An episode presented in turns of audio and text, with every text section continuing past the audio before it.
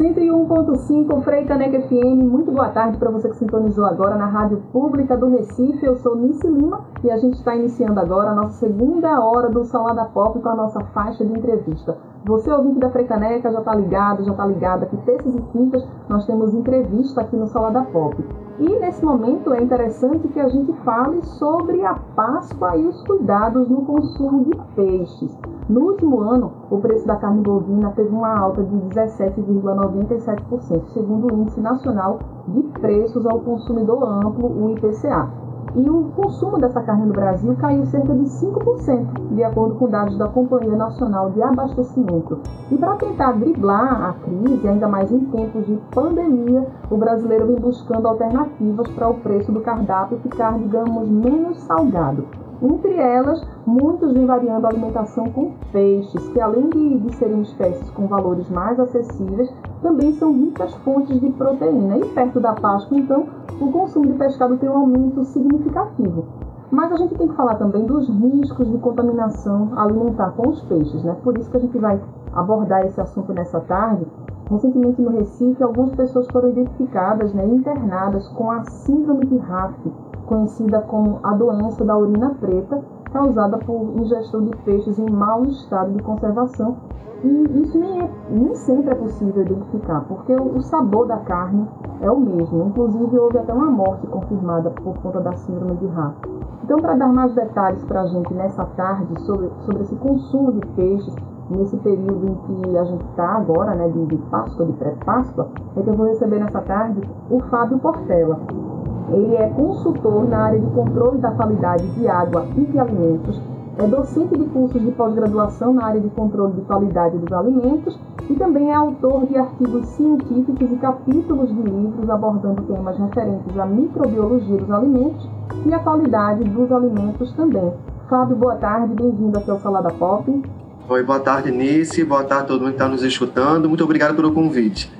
Obrigada a você por ter aceito. E a gente lembra, né, a você ouvinte da Frecaneca, que estamos aqui no FM da Rádio Pública do Recife e também no Facebook da rádio, facebook.com.br para você curtir, compartilhar a entrevista com mais pessoas. E a gente lembra que o vídeo aqui, a nossa entrevista, fica salva na parte de vídeos do Facebook da Frecaneca FM. Fábio, esse fato, né, a síndrome de RAF, acabou gerando muita preocupação, muita apreensão. É interessante que a gente já comece falando sobre a síndrome de RAF. O que, é que afinal é essa síndrome? Então, nisso, na verdade, a síndrome de RAF é uma doença rara, né, pouco conhecida, daí então essa apreensão, né, por conta aí dos sintomas e por conta da ocorrência. Ela é caracterizada, né, como a gente sabe, o peixe está na água e não é na água, né, estão aí outros organismos, como algas, por exemplo. E aí essas algas, elas produzem algumas toxinas e quando esse peixe acaba consumindo essas algas, acaba consumindo, ganhando de presente também as toxinas. E aí esses, é, essa, essas toxinas acabam se acumulando na musculatura desses peixes, que quando em estado é, não estão em bom estado de conservação, ou seja, principalmente não são colocados em, em baixas temperaturas acaba deteriorando esse peixe e aí essa toxina que estava na, na, na musculatura acaba então ficando disponível para o consumo. Ela é uma síndrome que já existe há muito tempo, ela é mais recente, né? É, o que, é que a gente pode falar dessa síndrome atualmente?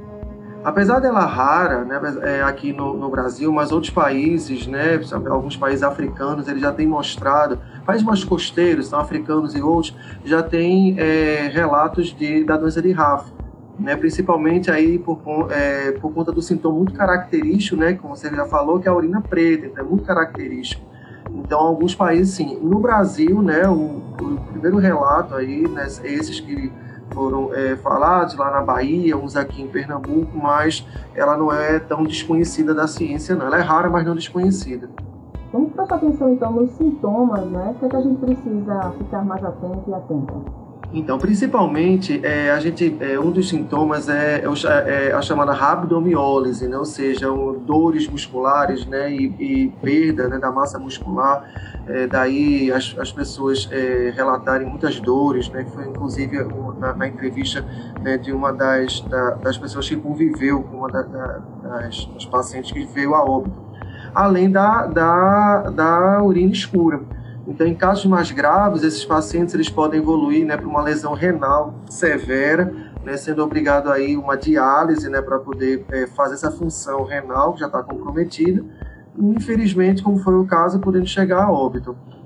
E existem é, síndromes parecidas com essa, ou essa é a, é a mais importante, é a mais conhecida, a mais grave? Os peixes, a gente tem que ter muito cuidado com, com eles, porque é, são, são alimentos, né, são animais que têm uma quantidade de água é, razoável, né, tem pH muito próximo da neutralidade, ou seja, nem muito ácido, nem muito alcalino, então um pH que propicia o crescimento de muitos micro-organismos. Então, muitos desses podem é, é, acabar causando doenças nos seres humanos, talvez não com essa gravidade né, da doença de RAF, mas que não devem ser desmerecidas, como, por exemplo, salmonela, né, algumas, alguns coliformes, né, os famosos coliformes fecais, que podem crescer nesses, nesses animais e podem causar doenças, inclusive trazendo lesões renais, lesões cardíacas, podendo inclusive levar óbito também. Então, peixe é muito, a gente tem que ter muito cuidado com o consumo é, consciente, né, com bom acondicionamento e com bom preparo né, dessa, dessa, desses animais para evitar é, problemas, principalmente de origem microbiológica. Daqui a pouquinho a gente vai entrar mais nessa parte do, dos cuidados, né, das orientações, mas antes é interessante que a gente identifique quais são aquelas espécies que são mais consumidas por nós pernambucanos. Nessas espécies mais é, consumidas por nós pernambucanos, existe a possibilidade de, de a gente fazer essa ingesta com esses peixes contaminados? Certo. Teoricamente, é, qualquer espécie ela é possível, uma vez que se ela tiver em um ambiente onde tem algas produtoras dessas, dessas toxinas e elas forem consumidas, então teoricamente já há um potencial. Né? Mas é, considerando que a, a maioria da ingestão né, do, do pernambucano é, por exemplo, de tilápia, né, e a gente tem um, relato, inclusive, da Sociedade Brasileira de Piscicultura, né, que deixa bem claro né, que a síndrome de RAF ela não é, não é como tilápia. Né? Então, pelo menos esse peixe, que é um dos mais consumidos, então aí na mesa dos pernambucanos, não, não, não é, pelo, pelo menos por enquanto, né, não, não há relatos com eles. O que houve né, foi com, com os casos da Bahia, da, daquele Pernambuco, Arabaiana e outras espécies, mas que não são tão comuns nossas. Mas vale é, é a ressalva, o cuidado né, sempre com a fonte desses alimentos, uma vez que em ambiente onde, onde tem poluição grande, essas algas crescem e produzem toxinas, existe sempre o risco potencial. Para você, o link da Frecaneca que sintonizou agora no 101.5 aqui da sua rádio pública ou que nos acompanha no Facebook da Frecaneca FM, eu estou conversando nessa tarde com Fábio Portela, ele que é consultor na área de controle da qualidade de água e alimentos, é também docente de cursos de pós-graduação na área de controle da qualidade dos alimentos e autor de artigos científicos e capítulos de livro abordando temas referentes à microbiologia dos alimentos e à qualidade dos alimentos. A nossa pauta hoje é sobre esse consumo de peixes, ainda mais nesse período de Páscoa. Fábio, vamos, partir então agora para o momento das orientações, das dicas, né, para esse consumidor ficar mais atento nesse período de Páscoa. Quais são os cuidados em relação ao armazenamento? cuidado básico armazenamento nisso é a refrigeração e, caso não vá consumir imediatamente, o congelamento. Então, o peixe é um, é um alimento muito perecível, estraga muito fácil, né, por conta não, não apenas de micro-organismos que já, já podem estar presentes nele, mas por questão de mau acondicionamento, ele acaba contaminando com micro-organismos do próprio ambiente. Então, sempre mantê-lo, se for mantê-lo em refrigeração, no máximo né, a 4 graus, no máximo por, por 24 horas, nunca passar mais do que do, um, dois dias dentro da geladeira. Ah, eu vou demorar um pouquinho, então deixa no congelador e só descongela realmente na hora que for fazer o preparo, né? Sempre é, na hora do preparo, é, preferir ter muito cuidado com a temperatura de cocção, né, de cozimento, vai fritar, vai assar, né, sempre ter muito cuidado, evitar, apesar né, de a gente ter o costume né, de consumir muitos sushis, enfim, né, que são preparações mais cruas, caso vá optar por isso, ter muito cuidado com a fonte, né, com o local onde você está consumindo, porque o risco ele é grande caso né, seja de uma fonte não confiável. E aí a gente, só fazendo um adendo aqui, porque eu sou uma consumidora assim, nossa, adoro sushi, né? Somos. e aí fica aquela questão, né, Fábio? Porque a gente está consumindo muito via delivery nesse momento, né? como atentar para a procedência desse, desse pescado se a gente não está vendo, se a gente não está né, lá no, no, ambiente onde ele está sendo preparado, nesse né, sushi. Então é um desafio, né? É uma questão para a gente. Com certeza. Uma coisa que eu sugiro, né, quando o pessoal faz esse tipo de pergunta é o seguinte: né, conhece ele presencial, então é, tenta pedir no delivery no mesmo local que você já consome né? Muitas vezes o pessoal abre lá a página né, dos, dos aplicativos, aí vai ver o preço, ah, é promoção, ah, eu vou comprar, às vezes nem conhece, sabe nem onde é. Gente, nesse momento, né, tem que cuidar, a menos que você já conheça o local, prefira ele. Né? Aquele que você não conhece, deixa para quando puder ir presencial para dar uma olhada nas instalações, no local, para ver se te passa segurança ou não. Mas nesse momento, a minha sugestão é você continuar pedindo os locais que você já conhece de é, presencial. Isso não quer dizer que não possa ter problemas, mas você acaba minimizando. Boa dica, boa dica. Tem uma, uma questão também em relação ao descongelamento, né? A gente tem, aí acho que até o hábito da, das nossas mães, das nossas vós, de na noite anterior colocar na temperatura ambiente, deixar no balcão assim da cozinha descongelando. Isso é aconselhável ou de fato colocar para descongelar no micro-ondas na hora do consumo é, é o mais indicado? Então, e ainda, ainda com um adendo, né? Às vezes coloca ainda abre a torneira em cima para acelerar o descongelamento. Não, isso é totalmente inadequado, né? Porque é, a gente sabe que a temperatura ambiente é uma temperatura propícia para o crescimento da maioria dos micro-organismos que causam doenças. Então, enquanto ele está na geladeira ou no congelador, ele está numa temperatura que não é que mate os micro-organismos patogênicos, mas ele controla o crescimento deles. A partir do momento que você tira lá do congelamento e coloca uma temperatura ambiente, é a festa para ele. Ele vai crescer feliz e contente.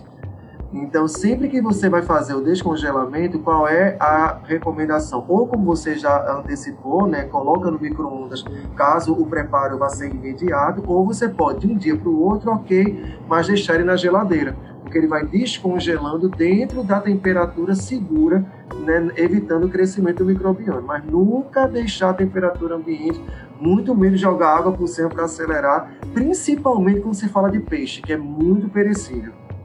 Em relação a, a cheiro, aspecto, né, textura, quais são as dicas? Então, o peixe tem que ter um olho vivo, né? Nem sem ser aquele olho esbuticado, né? Mas um olho vivo, né? Tem que ter um, a, as, as escamas brilhantes, né? A musculatura. Você tem que apertar o peixe, o músculo tem que entrar e sair. Ele não pode entrar e ficar né? Ele não pode estar amolecido nem ficar rígido. As guelras, né? Aqui na lateral do, do peixe, elas precisam estar vermelhas, né? Firmes, resistentes. Então são algumas dicas que a gente é, pode dar para o consumidor quando vai comprar um peixe. E aí, infelizmente, se houver é, intoxicação, né, algum, algum desdobramento aí, uma, uma infecção por conta dessa ingestão de peixe, quais são as orientações? A gente está falando de síndrome de Rafa, começamos falando sobre ela, mas tem outras formas também de se contaminar, né? Então, quais são as orientações nesse sentido? Olha, Nice, sempre procurar um médico, né? Porque muitas vezes a pessoa, algumas delas, ela, algumas dessas infecções, elas são autolimitadas. Né? Então passa de uma gastroenterite, ah, eu vou ter uma dor de barriga, amanhã eu posso ficar bom. Ok. Passou essas 24 horas, ou passou essas horas, passou um dia, você continua apresentando sintomas, aquela diarreia, aquela cólica, né, ou vomitando, a urina escura, né, que aí é o, é, é o, o, o tema do, da, da síndrome de RAF, procurar um médico sempre. Porque, apesar da gente muitas vezes não dar muita importância, ah, é só uma dor de barriga, mas, gente, é só uma dor de barriga e já tem muitos relatos de pessoas que perderam é, movimentação de membros que tiveram problemas cardíacos, problemas renais, por conta desse só uma dor de barriga inicial. Então você está percebendo que o sintoma, todo mundo já teve uma dor de barriga na vida. Né? Percebeu que o sintoma está um pouquinho né, mais incômodo, mais persistente, procurar um médico é, e contar, né, fazer todo o recordatório que você consumiu, que ele vai poder te ajudar mais eficientemente. Fábio, a gente está chegando ao final dessa faixa de interação aqui da nossa entrevista e eu queria que você deixasse é, algumas orientações no sentido de, se a gente quiser procurar saber mais né, sobre síndrome de RAF ou de consumo adequado de, de peixes nesse período do ano, quais são os canais assim, que você recomenda?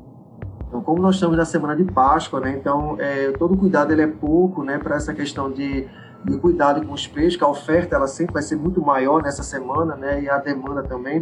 Então sempre eu, eu sempre vou pela ciência. Né? Então, assim, procura sempre, sempre, sempre né? procura, procura sempre os canais especializados. Né? Então, você tem as sociedades brasileiras de é, infectologia, a Sociedade Brasileira de Psicultura, né? o Ministério da Saúde, né? então, Anvisa. Então, são sempre fontes, quem é mais da, mais, mais da área acadêmica, os artigos científicos e livros, né? mas sempre é, é, se embasa numa fonte segura. Há aquele blog né, daquela pessoa que às vezes não é nem tão conhecido, ou enfim, você notou uma certa inconsistência nas informações, procura alguém que conhece. Né, qualquer coisa, né, tem o meu, tem o meu Instagram, Fábio, é, DR, Fábio Portela, né, também, e assim, de outros, de lá vai ter um monte de outros de nutricionistas, outros profissionais né, que também falam sobre o assunto, e a gente sempre é, dá publicações né, com base na ciência e com um caráter assim, assim eu, eu só digo aquilo que eu sei, eu não vou nunca no achismo. E é isso que eu recomendo para a população em geral. E aí, certamente, o pessoal vai ter uma Páscoa mais tranquila, né? Gostosa. É claro que com todos os cuidados que esse momento ele pede, né? Tal, como o isolamento, o distanciamento social. Mas tem as plataformas, as tecnologias para aproximar as pessoas. Dá para a gente pensar nesses almoços de Páscoa, cada um no seu quadrado, né? Mas distanciados, mas não distantes, né, no afeto. Fábio, quero, Fábio Portela, quero muito agradecer sua presença aqui na nossa faixa de entrevista. O Fábio Portela, gente, é consultor na área de controle da qualidade de água e de alimentos. É também docente de cursos de pós-graduação na área de controle de qualidade dos alimentos e ele foi o nosso entrevistado hoje para falar sobre Páscoa e cuidados no consumo de peixes a nossa entrevista ela fica salva no Facebook da Frecanec FM, facebook.com barra. Então é isso. Então você acompanhe, compartilhe, curta, espalhe para mais pessoas que se interessam pelo tema. Fábio Portela, até a próxima. Uma boa tarde. Até a próxima. Obrigado. Uma boa tarde para você e para nossos ouvintes. E você, ouvinte da Frecaneca, fica agora com a nossa seleção musical da tarde aqui no Salada Pop. Frecaneca FM, a rádio pública do Recife.